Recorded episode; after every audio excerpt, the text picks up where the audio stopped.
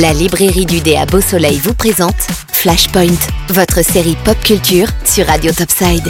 Il est probablement le plombier moustachu le plus connu de notre génération et représente le Big N, non pas Netflix, mais l'emblématique Super Mario, la tête d'affiche de Nintendo.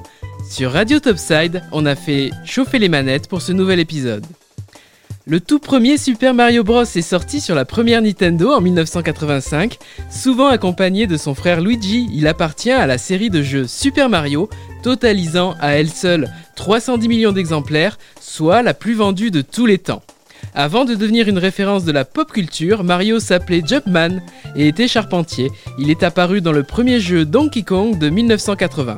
Cinq ans plus tard, pour le premier jeu officiel, le système était simple, il fallait sauter sur les ennemis pour les vaincre, éviter leurs attaques et surtout sauver la princesse Peach du cruel monstre Bowser.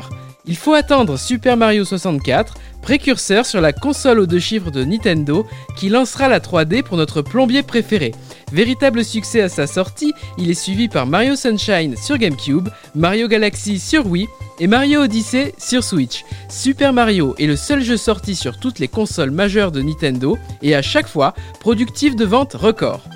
L'attrait pour ce personnage est tel qu'il a connu des déclinaisons de ses jeux. Il existe donc des différentes versions de Mario, Dr Mario, un jeu de puzzles, ou Paper Mario, un héros de papier, mais aussi des jeux autour du sport et de l'affrontement, citons l'excellent Mario Kart, Mario Smash Bros et Mario Party, soit au total plus de 250 jeux autour de l'univers de Mario.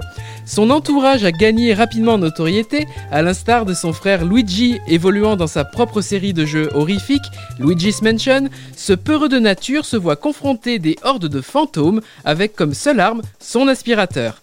D'autres personnages ont connu leurs propres aventures, et c'est le cas de Wario, le némésis grossier de Mario, mais également Yoshi, le petit dinosaure et nourrice de bébé Mario. Certains personnages ont fait des apparitions furtives, et d'autres ont gagné en personnalité. C'est le cas de Todd ou du Sur une telle série de jeux, et jusqu'à aujourd'hui, Nintendo s'est réinventé à chaque fois, voire même a réussi à faire collaborer Mario et Bowser, un peu à l'image du film pop culture bien connu, L'aventure intérieure.